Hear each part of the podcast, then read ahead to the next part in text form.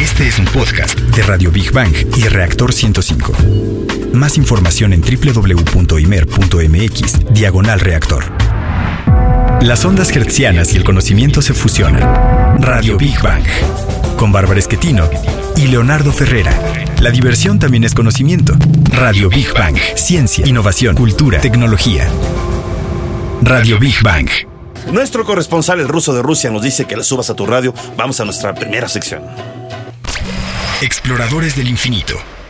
A, a ver, Leo, ay, sí. A ver, Leo, ¿te gustaría ser dueño de un planeta? Ah, caray. Pues, ¿cómo me regalas? No, no, no, nada más te Marte, pregunto, Mercurio, así Júpiter. hipotéticamente, ¿te gustaría ser dueño de un planeta?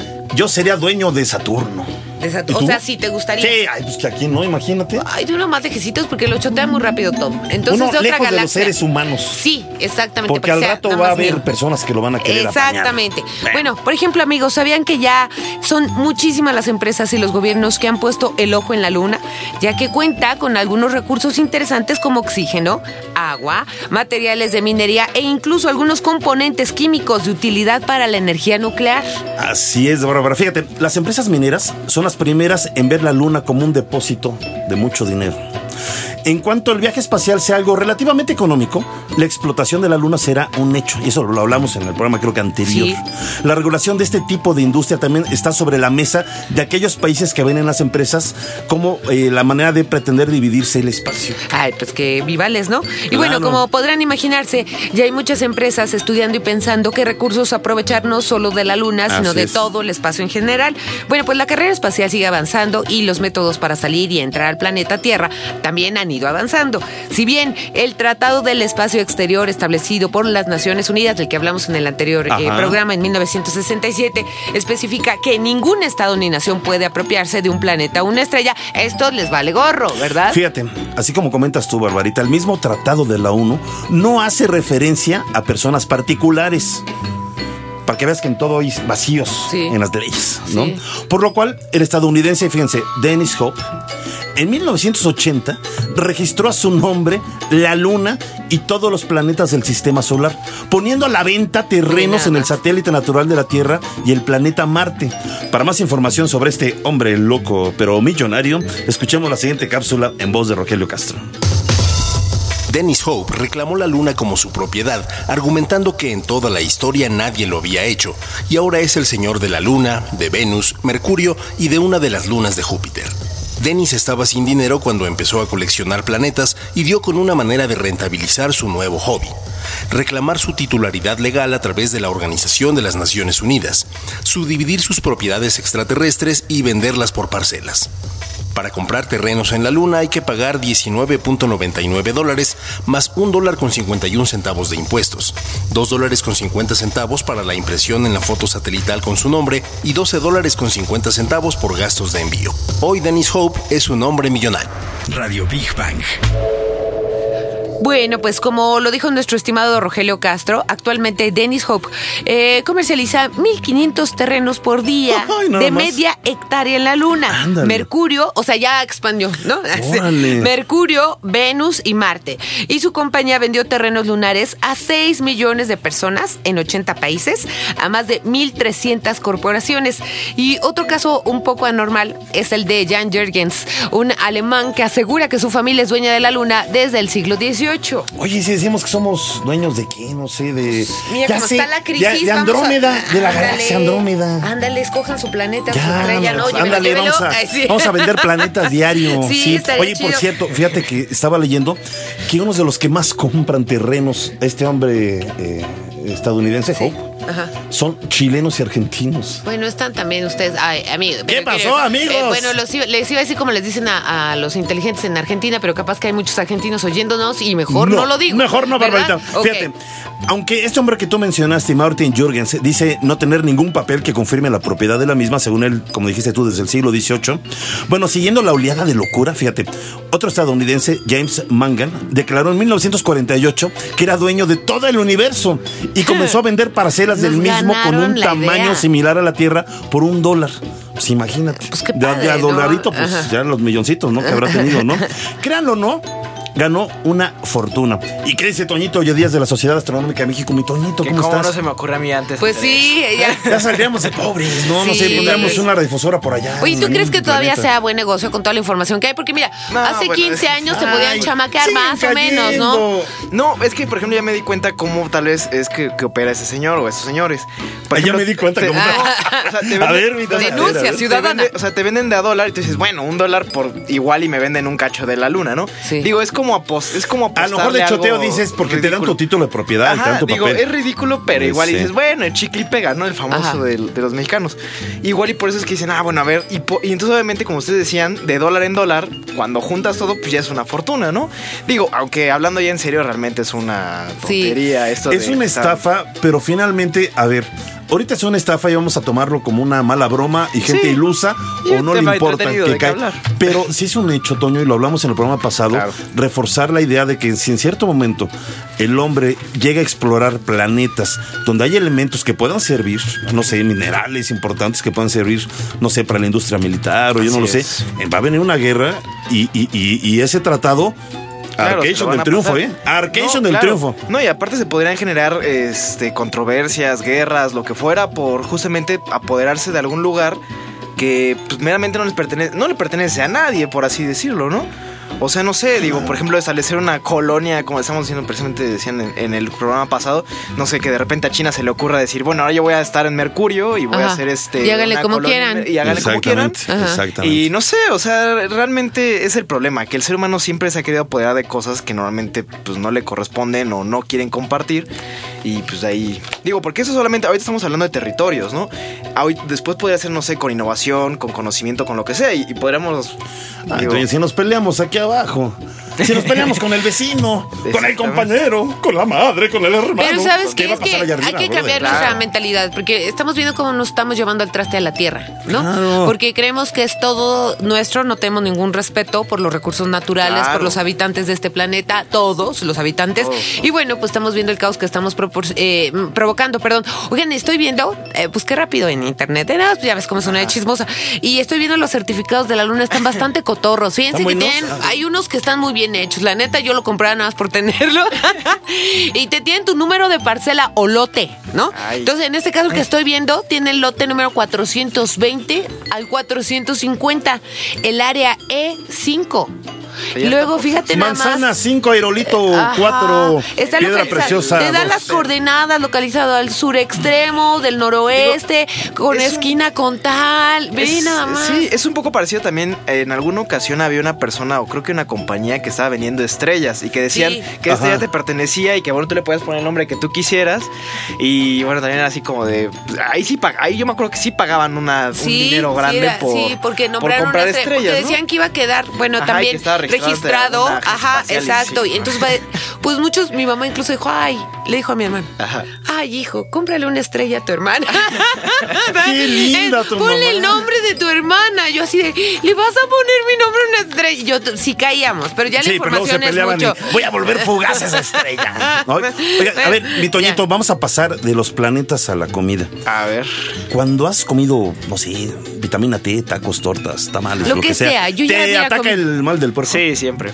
En ¿A, qué- a qué hora regularmente es peor el mal del puerco? Pues yo creo que en la tarde, ¿no? Ya cuando ¿A estás- las 3 es lo A peor? Sí. ¿verdad? No, no, porque Cuando da peor el por sol, eso ¿verdad? se cambió Sí. este programa a esta hora para despertar y matar al mal del puerco, señores. Yo creo que a cualquier, Claro. a cualquier hora te ataca y te ataca. Bueno, Está bien, ya, condenado, pesado, cochino ve. marrano. Ya, mi querido Toñito, Bueno. muchas gracias, te queremos, Toñito. Gracias, Gracias, un saludo a la Sociedad Astronómica de México. Y vamos que a nuestra siguiente sección. No, vamos a Ah, construir exploradores Sí, del infinito Sí, con. Big Bang al momento, cierto. Luego, otro caso aún más espectacular de cazaplanetas es el de tres hombres procedentes de Yemen. Fíjate, estos hombres de Yemen, oye, creo que es el colmo, ¿eh? Fíjate. Ah, yo creí que el mal acusaron. puerco. No, no, no, no sé si les da el mal de puerco, no, no sé.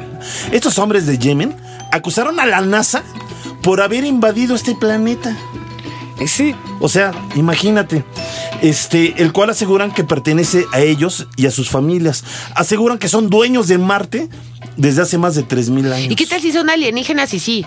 Bueno, Hombre. bueno, ya, ya, Ah, ya. Hombre, también venden parcialitas. Ahora sí, ya vámonos. Vámonos, Ah, el niño Godzilla nos dice que vayamos a nuestra siguiente sección. Gigante azul. A ver, Leo, ¿crees que los animales, además de ser buena compañía, curan? Pues yo creo que sí. Digo, ¿Quién no quiere, llama mucho una mascota? Los- Pero puede ser, te curan de soledad incluso, No, ¿no? no, Por ejemplo, no lo los- sé, pero- yo, yo los aconsejo mucho para los hijos únicos, ¿no? O sea, necesitan saber como cuál es el valor de la responsabilidad, de tener un, bebé- amigo verdadero. Cuando Bueno, un bebé yo- este, está enfermito, llega el, el perrito de mascota de la familia, se acuesta a un lado del bebé enfermo y pues dicen que sale adelante. Hay una como conexión de los animales con los, con los niños. Y sobre todo si tienen algún padecimiento, enfermedad. Es que son seres tan nobles, pero bueno. Son muy nobles, De sí. verdad, los buenos resultados conseguidos al utilizar animales para ayudar a personas con alguna discapacidad o incluso en el tratamiento de la depresión o la ansiedad han impulsado los estudios sobre los efectos terapéuticos que pueden conseguir con animales tan diversos como el león marino, fíjate. Yo conocí a un médico Sí. español Sí. este, que no solamente trabaja con delfines, sino también con leones marinos. Sí. Y es el doctor Parada. Es eh, excelente, en verdad, un médico muy reconocido y ayuda a muchos, a, mucho, a niños autistas, a niños eh, con síndrome de Down. Y pues ayuda mucho tanto a los leones marinos como a los delfines, a estos pequeños. Sí. Los perros, fíjate, muestran un especial Claro. afecto y apego por los seres humanos, y lo sabemos, ¿no? Y, resu- y resulta muy fácil adiestrarlos. Desde siempre, los perros han colaborado con las personas en la realización de numerosos trabajos, así como tareas de rescate, rastreo, guías, etc. Han demostrado su capacidad para ayudar a personas ciegas o con otras discapacidades físicas, y seguramente por esto se pensó en ellos para iniciar terapias con niños, por ejemplo, autistas, que lo hablamos hace Ve, rato. ve, ve, Ah, sí, interesante, ¿no? Bueno, normalmente las razas preferidas son el Golden Retriever, el Labrador y el Pastor Alemán, mi preferido en este caso. ¿Qué, el pastor? La- y el Pastor Alemán, sí. Ándele. Bueno, la terapia asistida... Ya saben, biguanianos, quieren quedar bien con Barbarita, regálenle un No, pastor. porque alemán. me corre, no puedo entender al per- Yo tenía mi Morgana. Bueno, luego les platico de mi perra. Bueno, la terapia asistida con caballos también ha demostrado su eficiencia para mejorar el equilibrio y la movilidad. Fíjate que yo sabía que la equinoterapia era muy buena para mujeres que habían sufrido alguna violación. ¿Ah, sí? ¿Por qué? Sí, porque, bueno, según lo que me explicaron ya hace muchos años los especialistas, que al montar el caballo una mujer que había sido violada sentía que ella tenía el dominio. ¿Me entiendes? Era como una cuestión de ¿Como voltear los roles. falo, digamos? No, ¿Algo? no, no, no, ¿No? Como que ella dominaba y no la habían sometido a ella, para que me entiendas, ¿no? Era, es un, y, pero como el caballo es un ser tan noble, ¿me entiendes? Pues se creaba una comunión entre el caballo y la persona que lo estaba montando. Entonces empezaba a disminuir la ira. El, Ah, caray, qué interesante. Sí, está interesante, pero bueno, sigo con eh, esto. Eh, como decía que eh, pues los caballos también han demostrado su eficacia para mejorar el equilibrio y la movilidad y por esto se ha empleado en personas que sufren diferentes tipos de parálisis, pero también tiene efectos sobre la comunicación y, en- y el comportamiento y puede mejorar la calidad de vida de personas con necesidades especiales. Y hace un momento hablamos de los delfines. Es, Sí. es hermoso. Me ha tocado estar con delfines en el agua y ver las terapias que han dado a, a pequeños. Es maravillosa la conexión, en verdad, Sí. que hay de los pequeños con, con los delfines. Y estos simpáticos mamíferos son muy alegres e inteligentes, lo sabemos, y se, y se ha conseguido muy buenos resultados cuando se han empleado en terapias de niños también autistas. Los estudios que se han realizado sobre delfina- delfinoterapia han revelado que la interacción con los delfines mejora la concentración y la capacidad de comunicación de niños afectados por algún trastorno generalizado del desarrollo. Y vamos a escuchar más información en nuestra siguiente cápsula. Cuando una persona ve a un animal, suele automáticamente bajar los niveles de agresividad y realizar muestras de cariño y cobijo. Hablarle a los animales y observar la fidelidad que estos tienen hacia uno mismo es motivador y alentador para el convaleciente. De igual forma sirve para que la comunicación entre médico y paciente se dé de mejor manera, con la finalidad de que estos se conviertan en pensamientos positivos y traigan consigo el valor de la esperanza. Las mascotas ayudan de manera importante a los niños autistas a desarrollar su capacidad de comunicación. La organización Autism Speaks señaló que la prevalencia de autismo en México es de 400.000 niños, lo que representa casi 1% de la población infantil, es decir, un promedio de uno de cada 115 niños. Radio Big Bang. Bueno, pues las personas que padecen autismo pueden conseguir grandes beneficios si siguen terapias asistidas con animales como perros y caballos, como lo mencionamos anteriormente. Bueno, entre las dificultades que presentan estos pacientes se encuentran el retraso en la adquisición del lenguaje y en su incapacidad para mostrar empatía, lo que les hace aislarse de las personas de su entorno y además disminuye sus posibilidades de aprender a desenvolverse en la sociedad. Bueno, siguiendo con este tema del autismo, para conocer más sobre ese tema, les informamos que se se acaba de publicar Mi hermano Luca, un libro y un proyecto de narrativa transmedia dirigido a niños de 7 a 10 años de edad. Mi hermana Luca, mi hermano Luca es un cuento escrito por Catalina Serna e ilustrado por Greta Haas y se trata de un libro para niños que aborda el tema del autismo infantil y nos da muchísimo gusto enlazarnos con Catalina Serna. ¿Cómo estás, Catalina? Hola, Catalina. ¿Estás por Hola, ahí? ¿cómo están? Ay, ¿Cómo estás? Bien, ¿y ustedes? Muy bien, pues platícanos. Muchas felicidades por este libro de mi hermano Luca. Platícanos, por favor. Muchas gracias. Este, pues les cuento un poco. Eh, El cuento trata es, es sobre mis hijos. Ajá. Ajá. Fue diagnosticado con autismo hace un poco más de dos años Ah, caray. y, y me encontré con los obstáculos de no de la falta de información y la falta de recursos para ayudar a las familias que, que tienen que pasar por este proceso. Un proceso, me imagino, eh, eh, pues difícil y sobre todo creo que la sociedad en general no hemos acabado de entender, aunque ya varias veces se ha comentado, sobre todo en medios de comunicación, lo referente al autismo, pero creo que en verdad no lo acabamos de entender. Sí, es un proceso complicado por, por lo mismo que les digo que hay, hay poca información y hay pocos recursos, hay pocas escuelas. Sí. Entonces llega eh, llega ese, ese momento en que te sientes medio sola, que no sabes ni a quién platicarle ni con Ya quién hablar porque nadie sabe mucho del tema, ¿no? Se nos está yendo el, el, el sonido. A ver, un A ver, segundo. si nos escuchas, Catalina, a ver, ¿nos escuchas? No, ya se fue completamente el sonido. creo que creo que perdimos la comunicación con Catalina. Fíjate que ahorita precisamente estoy estoy eh, viendo el libro de mi hermano Luca, un cuento acerca del autismo. Las ilustraciones son maravillosas. Eh, tiene un lenguaje pues muy muy eh, muy bonito, digamos, muy ad hoc para que lo lean sobre todo los niños y puedan entender bien eh, qué es lo que le gusta. Por ejemplo, dice, aparece la, la imagen de una pequeña niña con su hermanito. Sí. Y dice, a Luca le gusta mucho jugar, nadar, brincar. Muchas veces nos divertimos juntos, pero a veces él prefiere jugar solo. Y fíjate, esto está muy interesante porque es la manera como se van Claro. adentrando en lo que es el autismo. El- Claro. El niño autista vive su propio mundo, ¿no? Sí. Les gusta mucho los rompecabezas, los números, las letras, en fin, es en verdad que está muy bonito. Ya estamos de nuevo contigo, mi querida Catalina. Y estamos hablando exactamente de, de- de tu libro, ahorita lo estamos hojeando, mi hermano Luca. Nos gustan las ilustraciones y el lenguaje es muy apto para que niños pequeños lo puedan entender. Sí, muchas gracias. Sí, en realidad sa- sale de la necesidad que me nace a mí de, de mi hija Sí. Que me empezó a cuestionar, ¿no? Porque llega un momento en la vida de los niños que se empiezan a, a dar cuenta de las diferencias, ¿no? Claro. Entre todos. Entonces me empezó a cuestionar, ¿y qué es el autismo? ¿Y por qué Luca tiene autismo y yo no? Sí. Y después me fui topando que muchas familias eh, tienen este mismo problema. Yo, eh, Catalina, digo, eh, no sé, eh, muchas personas no diagnostican al autismo como una enfermedad, pero sí sabemos que es una condición de vida que hace aislarse a las personas. ¿Puede mejorar un niño con autismo si es tratado a tiempo en las primeras etapas?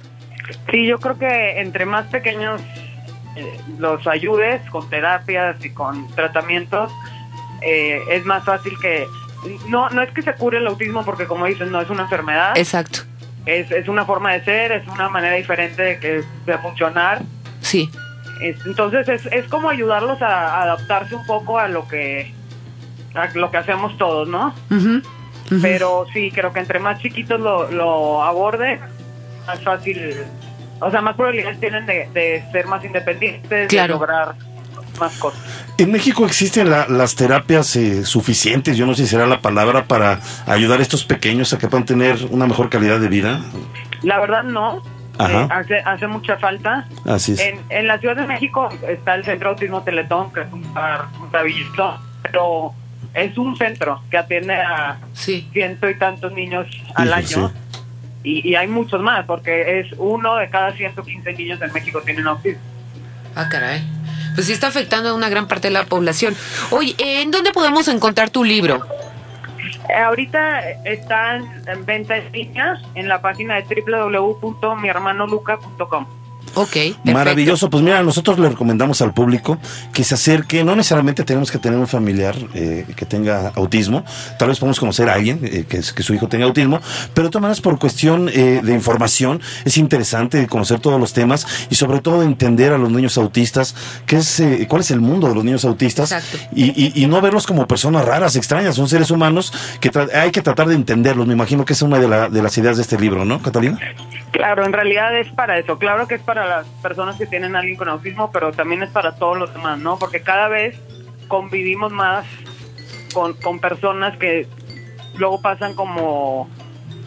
o sea, no los entendemos, pues entonces los empezamos a aislar nosotros. Exacto. Muy bien, pues Y- en un... y eso puede ayudar a, a todas esas personas. Así es. Bueno, pues eh, Catalina, en un momento más vamos a, a dar este libro de mi hermano Luca a algunos de nuestros eh, queridos fans que nos eh, le hagamos alguna pregunta relacionada con, con tu libro. Te agradecemos mucho estar con nosotros, muchas felicidades en verdad por este esfuerzo, por este libro, mi hermano Luca, y deseamos lo mejor para ti y para toda tu familia.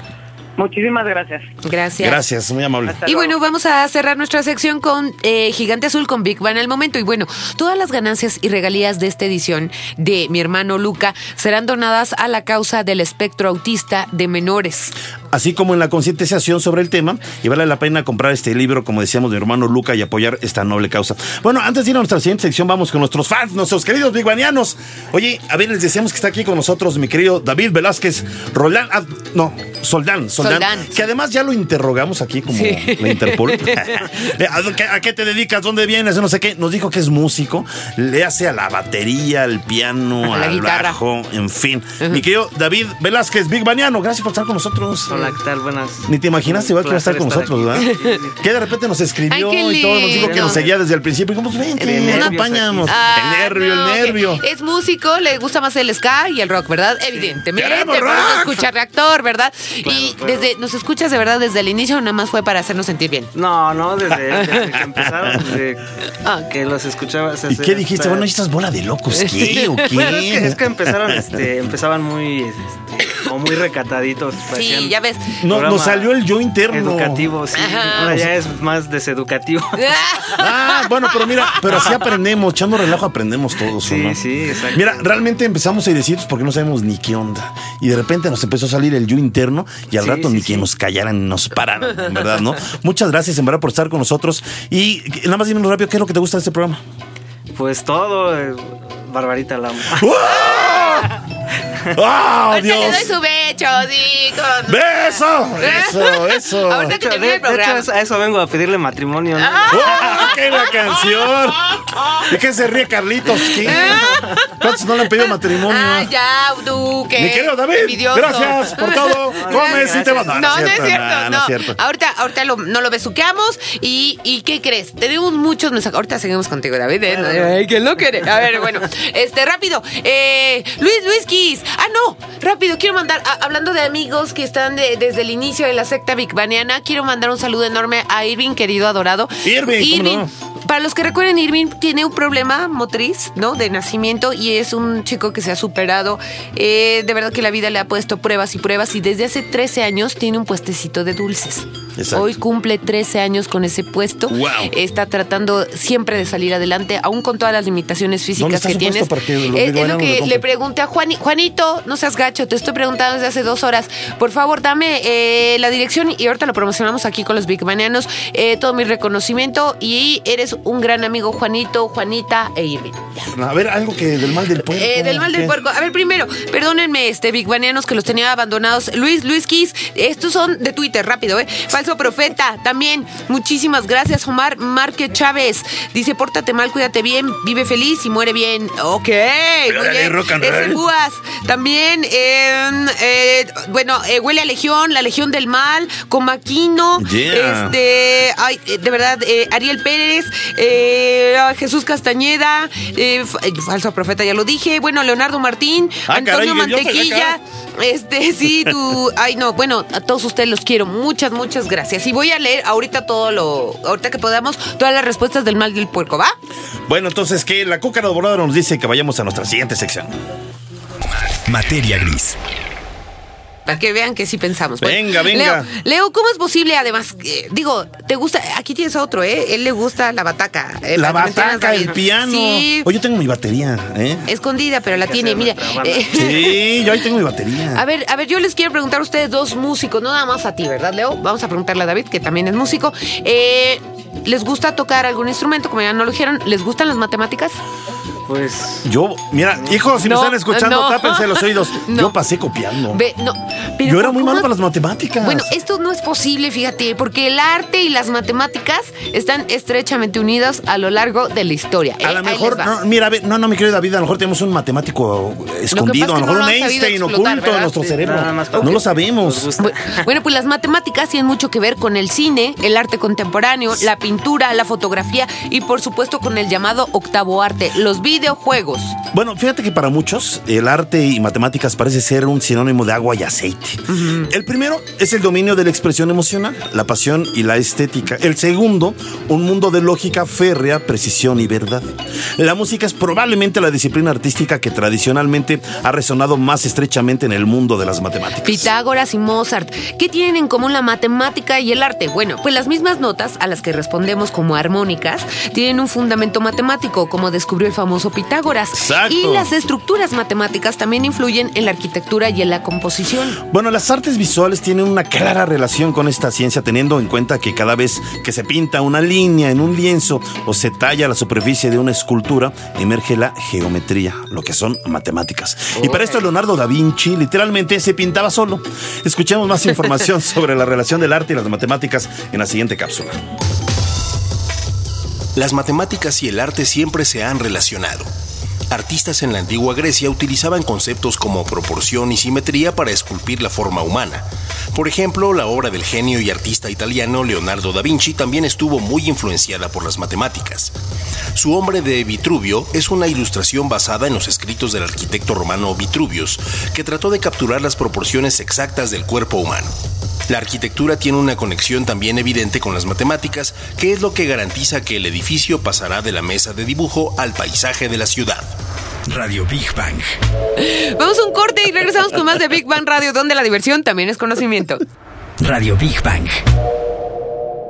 Ya saben, queridos biguanianos, si les da el mal del puerco, escuchan Big Bang Radio y, desaparece el puerco Eh, porque desaparece.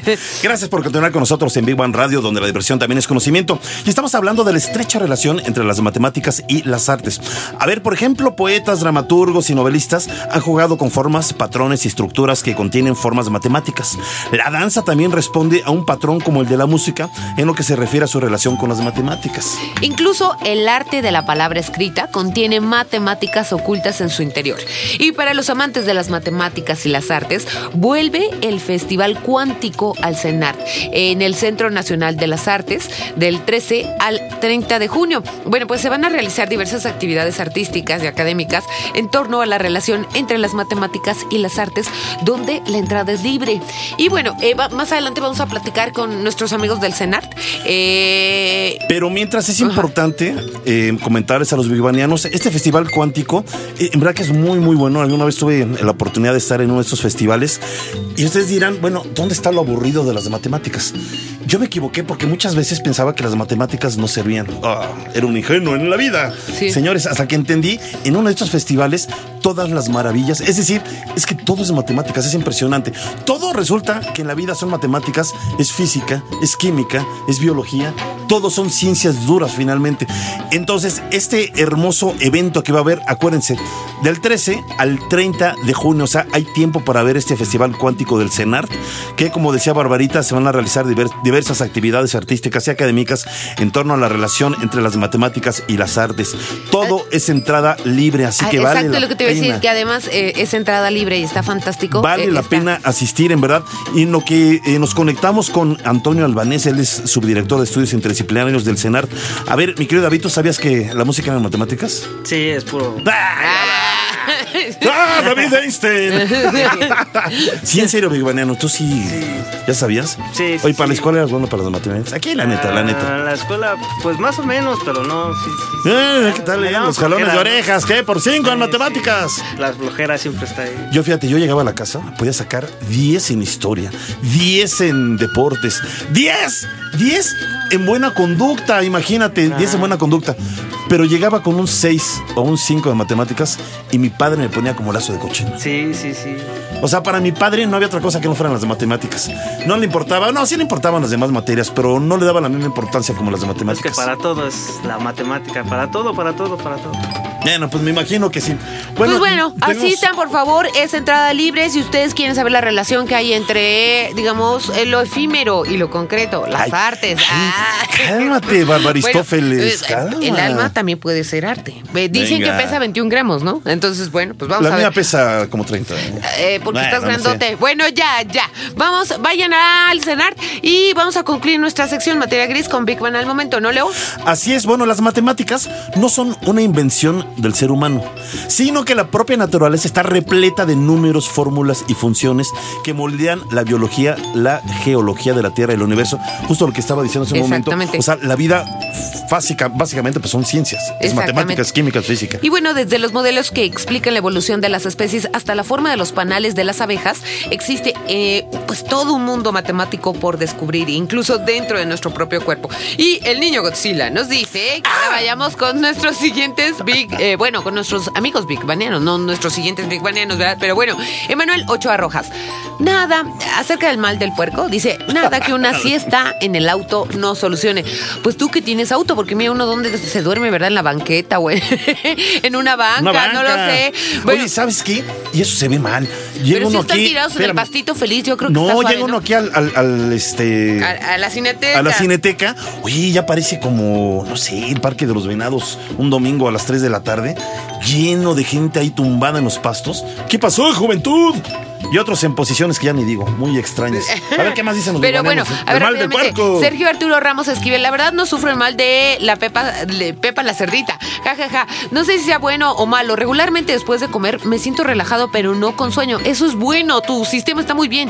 Mi mayor coraje es que salgo a comer a las 3.30 y solo escucho la mitad del programa. O sea que ya no escuchaste lo que estoy leyendo, ni modo, ya que no pude cambiar mi hora de Oh. comida. Besos tronados a Barbarita y un abrazo fortísimo a mi eh, queridísimo locutor favorito, Leonardo Fernández. Ándele, Muchas gracias. ¿quién, quién? Eh, Sergio Arturo Ramos Mi Esquivel. querido Sergio Arturo Ramos Esquivel, muchas gracias, hermano, en verdad, muchas Alejandro gracias. R. Cadena, sí me ha pasado varias veces. De hecho, me duermo y despierto con las manos hinchadas y con un zumbido constante. Saludos. Juan J. Belmonte, casi a diario. Solo al terminar de comer comienza el sueño y las ganas de estar acostado. Y ni se diga el calor que aumenta la sensación de, de flojera, claro. Exacto. Saludos y besos a la voz más sexy, Barbarita, que está hermosa. Muchas gracias, que Dios te conserve la vista. Y a Leo, siempre de buen humor. ¡Eso! Eh, dice Joel TDA, ¿y tú cómo le haces para no tener el mal del puerco? Es que nos manda un meme. Este es mi secreto, siempre tengo el mal del puerco. ¡Ah, ya! caray! Es barbe. No se me puede meter porque ya lo tengo adentro. Todas las noches. ¿Te da el mal del puerco en las noches? Ah, caray. Ay, Pero no, no, hay problema porque ya azotas como costal. Exacto. Ya. Javier de León, he seguido después de comer me da el mal del puerco y cuando llego a mi casa y me quiero dormir un rato, ya no puedo. Sí, es cierto. Pilar Colula Lascano, la verdad todos los días me da jajaja. Pero tampoco me lleno. Entonces ya me acostumbré porque no puedo hacer siesta en hora de trabajo. Pues claro. No, bueno, es que nadie. Pero eso no quiere decir que no te ataque el mal del Sí, puerco. De todo nos ha pasado que de repente acaba uno de comer y luego no sé por qué se le ocurre al jefe llamarte y te empieza a aventar un choro. Y mira, mi querida Barbarita. Y empieza uno así como que se va y viene, ves al jefe como que se aleja, se aleja, se aleja, viene, viene, viene, viene.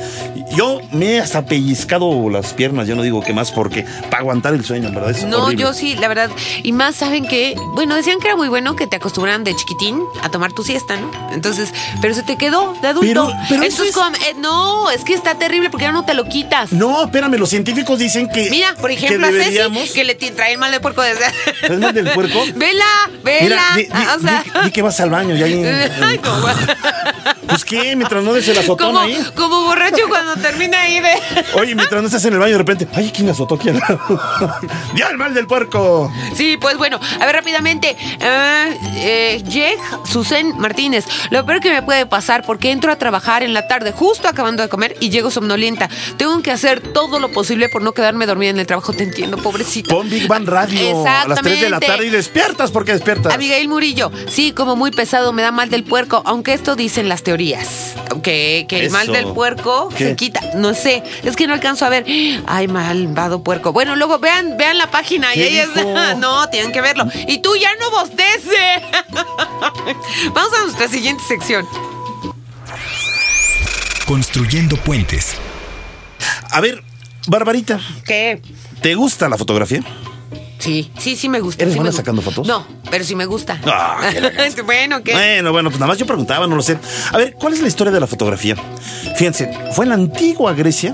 Ustedes dirán, bueno, ¿qué tiene que ver Grecia con la fotografía? Bueno, fue en la antigua Grecia donde surgió la preocupación por encontrar una explicación del fenómeno lumínico. Fíjense, esto condujo a los filósofos a observar los efectos de la luz en todas sus manifestaciones. Aristóteles sostuvo que los elementos que constituían la luz se trasladaban de los objetos al ojo del observador con un movimiento ondulatorio. Órale. Y para comprobar su teoría, Aristóteles construyó la primera cámara oscura de la que se tiene noticia en la historia, describiéndola de la siguiente manera. Se hace pasar la luz a través de un pequeño agujero hecho en un cuarto cerrado por todos sus lados. En la pared opuesta al agujero se formará la imagen de lo que se encuentre enfrente. Así que, queridos Big Banianos, ya saben que la famosa cámara o cuarto oscuro empezó en Grecia. Bueno, y si nos vamos un poquito más adelante, o bastante más adelante, en la segunda mitad del siglo XV, se volvió a tener noticia de la cámara oscura a través de Leonardo da Vinci, quien descubrió su funcionamiento y le adjudicó una utilidad práctica, por lo que se le ha otorgado el crédito de su descubrimiento. Leonardo da Vinci y Alberto Durero emplearon la cámara oscura para dibujar objetos que en ella se reflejaban. A partir de ese momento, se utilizó como herramienta auxiliar del dibujo y la pintura, extendiéndose rápidamente en Europa. Y bueno, en el siglo XVI un físico napolitano, Giovanni Battista della Porta, antepuso al orificio una lente biconvexa, o sea, lupa. Ay, perdón. y con ella obtuvo mayor nitidez y luminosidad en la imagen. A partir de ese avance, varios científicos se dedicaron a perfeccionarla. Y este aporte fue fundamental para el desarrollo de la fotografía, ya que marcó el principio de lo que hoy conocemos como el objetivo de la cámara, el cual permite la captura de imágenes a diferentes distancias y ángulos, obteniendo como resultado imágenes nítidas y luminosas. Para más historia, vamos a la siguiente cápsula. La historia de la fotografía moderna empieza en el año 1839 con la divulgación mundial del primer procedimiento fotográfico, el daguerrotipo, desarrollado y perfeccionado por Louis Daguerre. En 1856 se realiza la primera fotografía submarina a manos de William Thompson. Por desgracia, la imagen no se conservó, por lo que no es sino hasta 1890 cuando Louis Boudin toma la siguiente imagen. En 1858 se toma la primera fotografía aérea desde un globo estático por nadar. Al igual que la anterior, la imagen se perdió, por lo que James Wallace se lleva el reconocimiento en 1860 fotografiando Boston. La primera fotografía a color de la historia fue creada por James Clerk Maxwell en 1861. Radio Big Bang. Fíjense bien, bigbanianos. Enrique Metinides. De hecho, si nos están escuchando, te mandamos un abrazo muy fuerte a ti y a toda tu familia. Alejandra, besitos. Alejandra, claro. Enrique Metinides es un aclamado fotógrafo mexicano. Fíjense, que durante 50 años o más retrató a la muerte por todo México. Dentro de la labor periodística existe un género conocido como la nota policíaca, que resalta por la crudeza muchas veces de sus textos, los cuales son siempre acompañados por imágenes que retratan precisamente un momento de, pues, de crudeza y en algunos casos abrumadora. Accidentes de tráfico, atropellados, ahogados, acuchillados y un sinfín de tragedias que a diario adornan las portadas de un gran número de periódicos de corte sensacionalista y a veces no dicen, dicen que no son de corte sensacionalista y meten también fotos que dice uno, ah, caray. No, pero él lo hacía con mucha estética. Pero, Exactamente, ah, ah, aquí viene la voy. diferencia. Exactamente. Las fotografías de Enrique Metinides, fotógrafo mexicano de ascendencia griega, retrata justamente esas situaciones. Sus fotografías resultan inquietantes, difíciles de contemplar, pero al mismo tiempo muy atractivas por la estética de su composición. El encuadre, la perspectiva y la iluminación hacen pensar que lo visto fue cuidadosamente colocado para dicha fotografía y hacen olvidar por un momento que todo es real. Sus crudas imágenes, las que lo han llevado a tener exposiciones en países como España, Nueva York, Inglaterra y por supuesto en México, pues son admiradas, ¿no? Bueno, yo de hecho conocí a Enrique Metinides, ya había escuchado de él, pero conocí más sobre su obra, exactamente por, por, por ti, Bárbara. Sí, y Que yo por mi ver sus- hermano, ajá, y mi por tu hermano, también. sí.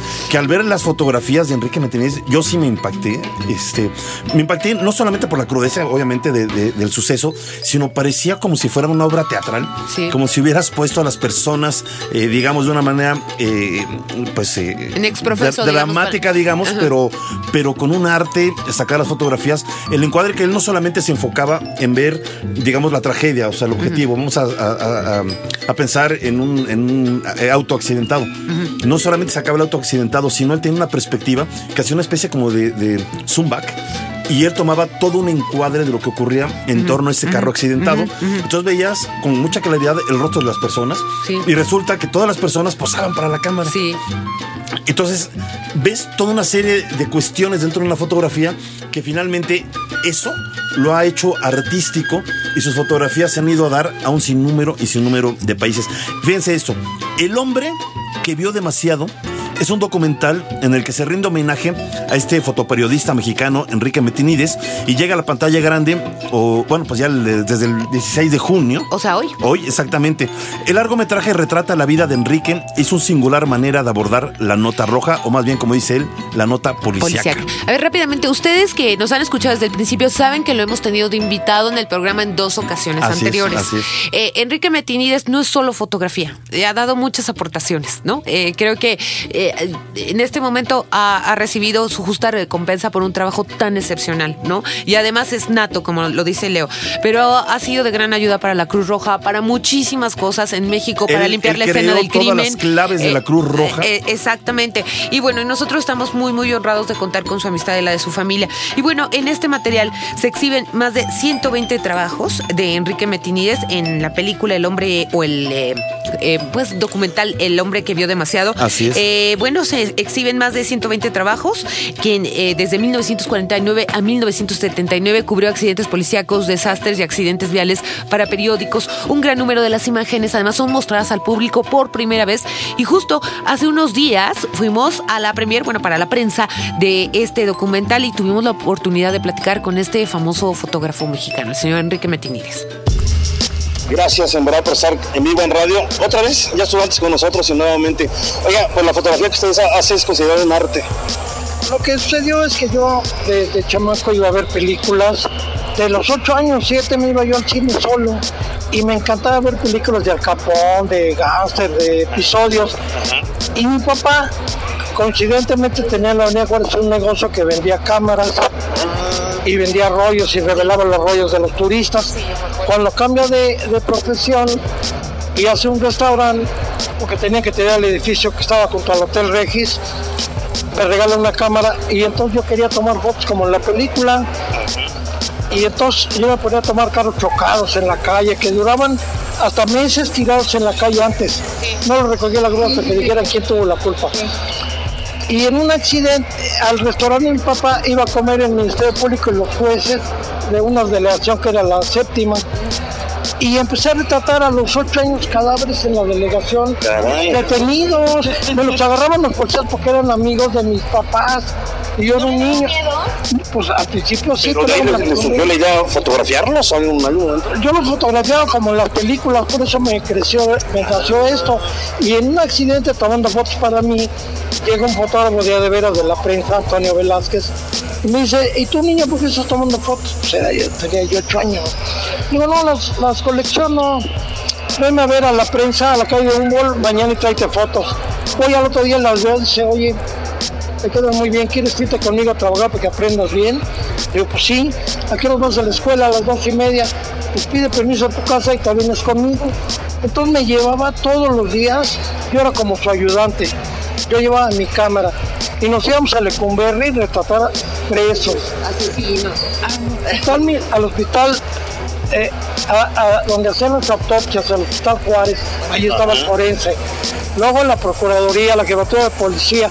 Terminábamos en la estación de bomberos y yo a los nueve años ya iba yo con los bomberos y tomaba fotos, me cargaban en los hombros los bomberos para que no me pasaran. O sea, aquí es, es nato, este, don Enrique. Fue por accidente, por curiosidad. Pero yo tenía un arte que ustedes no sabían en ese momento. Lo que pasa es que yo agarré mis fotos con arte de las películas. Ah, ah, ya. Por eso yo fui Empezó a hacer una especie como de cine en fotografía. ya trabajando, ya trabajando en el periódico ya, ya grande. Todas mis fotos de los crímenes hubo un arreglo con la autoridad, con el, periódico, para que le diera todas mis fotos de todos los casos que yo fuera para investigar. Y con mis fotos agarraban a los asesinos, porque siempre yo retrataba los mirones, y yo le puse los Y mirones. ahí andaban los asesinos. Ya, ahí lo, lo encontraban y, y luego decía, no, yo no estaba en México, yo pre- presentaba testigos, aquí estás en la foto, y se iban todos a la cárcel. Oiga, ¿y no era muy peligroso para un niño? tenía yo ese chance. No, pero lo peligroso de mí, trabajando, antes que se me olvide, tuve 19 accidentes de muerte Ah, caray. y me dio inclusive infarto trabajando.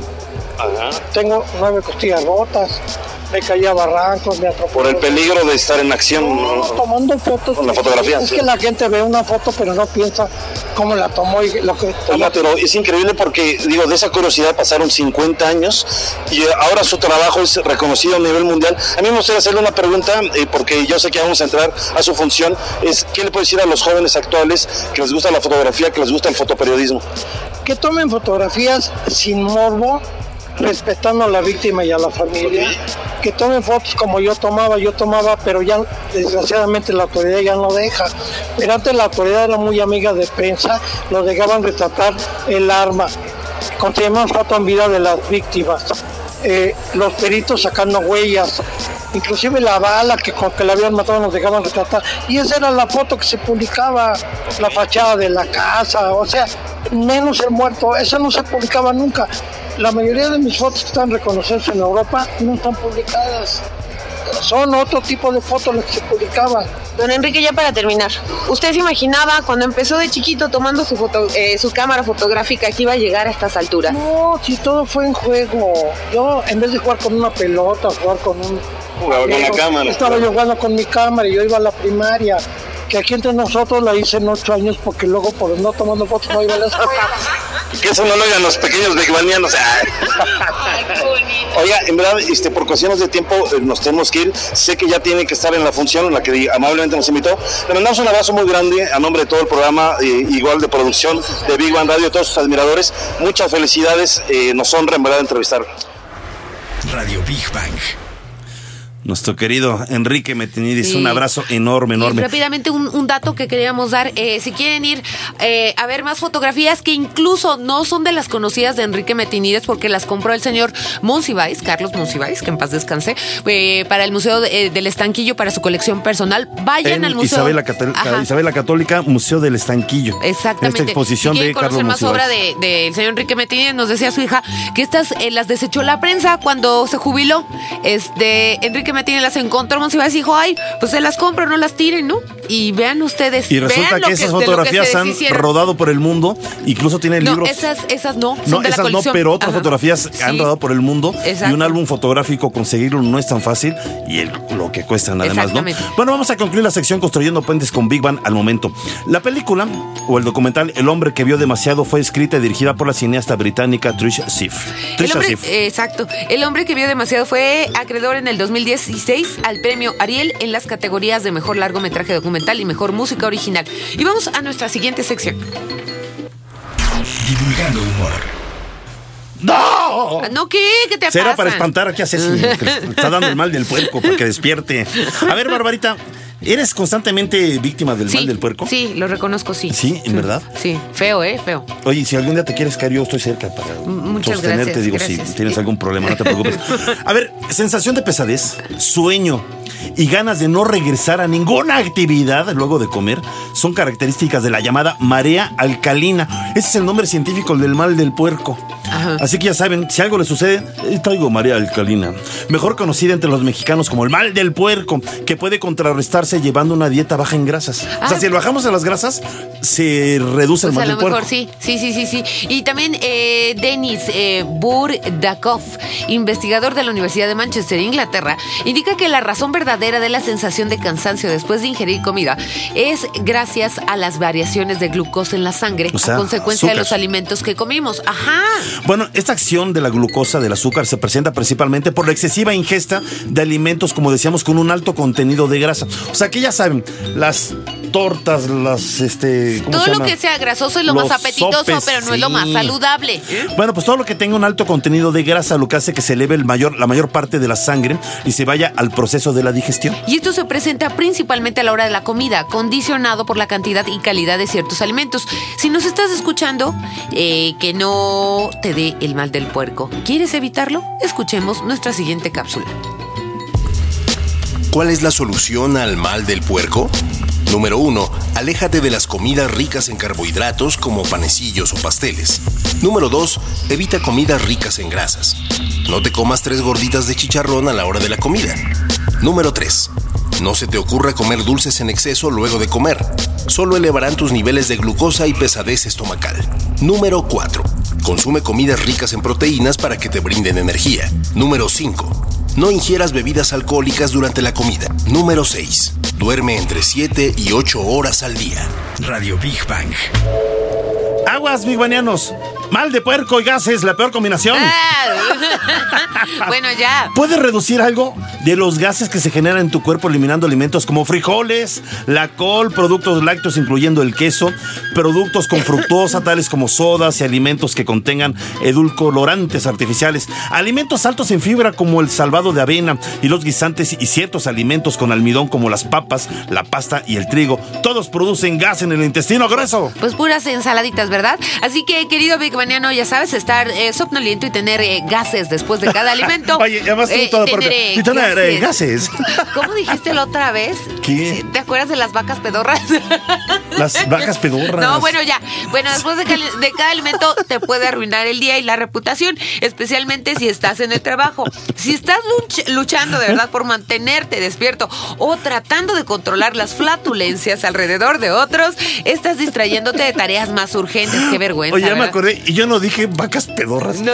Yo dije vacas flatulentas, que se oye más Bueno, elegante. ya, ya. Las vacas pedorras, Ya, espérate. ya. Bueno, pues ya.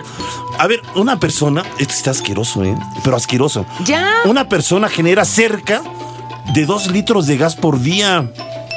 Y la pasa como flatulencia cerca de 14 veces al día. Y ellos no comen grasas. A ver, que alguien me explique. Bueno, y luego. Oye, ahora yo digo, ¿que no podría haber un invento de con tanta flatulencia y con, canto, con tantos litros de gas? No sé, algún dispositivo que de repente, no sé, para poder iluminar a la ciudad, de repente, alguna manguera, algo que de repente nos conecte rápido y nos desconecte y podamos iluminar a la ciudad, no sé. No, pero no quiero ver una explosión de ese tamaño. ¿eh? Bueno. El gas se genera cuando los alimentos no digeridos son desglosados. Ciertos azúcares y almidones no pueden ser digeridos y absorbidos por el cuerpo. Exactamente, estos carbohidratos pasan a través del intestino delgado y son expulsados a través del recto, No. o sea, el mal del puerco y gases, horror, ¿verdad? Por cierto, a quien le gusta la comida japonesa o el arroz, buenas noticias, el arroz no produce gases. Oye, eso está pero- bueno. Pero sí te produce como un tapón, ¿no? Bueno, no sé. Oye, no, mira, de repente, a lo mejor quieres aquí como que ligar con una chava, un chavo, así discretamente. Oye, ¿tú comes arroz, mi amor? No, no como. Oye, ¿quieres ser mi novia? No, pues no sé, o sea, no vas a sufrir. No sé. Bueno, a ver, rápidamente, ya. Voy a.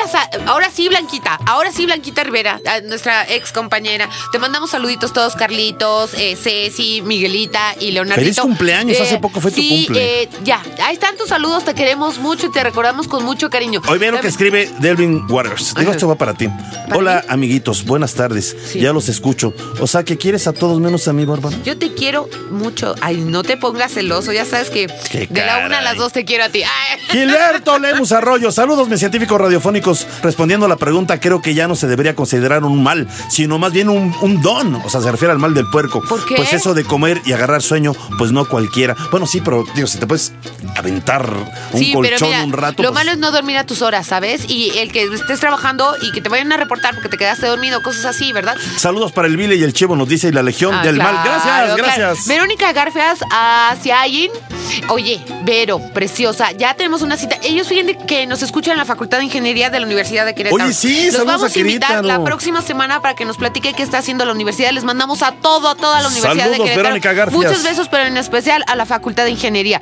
También Miguel Velázquez. Urge saber cómo evitarlo. Ya te dijimos, dijimos, pero nada picoso, grasoso, ni frijoles, ni nada de eso, ¿verdad? Solamente ensaladitas. Y nada de cosas, este, otras cosas que como dice Bárbara, es si no te agarra la lobaca pedor. Delvin, regresaste a, regresaste a la secta. Hola, amiguitos, buenas tardes, ya los escucho. O sea, ¿quieres a todos menos a mí? Ah, ya te dije, Delvin, de verdad no seas incisivo, de verdad, ¿quién te quiere? Ya, adiós. Ay, mira. ¡Ay! No, no es posible. No, no, bueno, ya, sigue, sigue, sigue, sigue, sigue. Acá tengo más. Pero Erika Cruz, no se me olvida que es a las 3. No me gusta ese horario. Por favor, Erika, regresa al bien. Regresa con la secta. No vayas a la luz, no te alejes de nosotros. Adáptate a este horario, te queremos, ¿va? Mijael Ben Santos, excelente Eso, programa. eso. Muchísimas gracias. Eh, ay, tenemos más, pero, eh, Jex Susana. Sigue tú, Leo. No, ya, es que ya nos tenemos que ir. No. Ya nos tenemos que ir. Ah.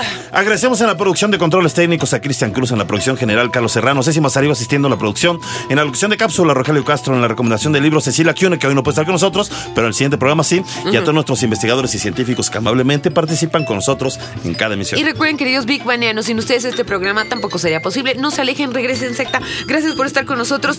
Gracias también a nuestra mascota, el niño Godzilla, a nuestro corresponsal, el ruso de Rusia, Nick Barliowski, a nuestros amigos intrusos, la cúcara voladora y el grillo afónico. Nos despedimos de ustedes con el cariño de siempre, Bárbara Esquetino y Leonardo Ferrer. Hasta la próxima semana en punto de las 3. Gracias, David Velázquez, por estar con nosotros, Big. Gracias, Ya saben, no se vuelvan vacas faratulentas. Ya. Los queremos. Que Era más de puerco, ¿no? Las ondas Ay, y el conocimiento se fusionan. Radio Big Bang.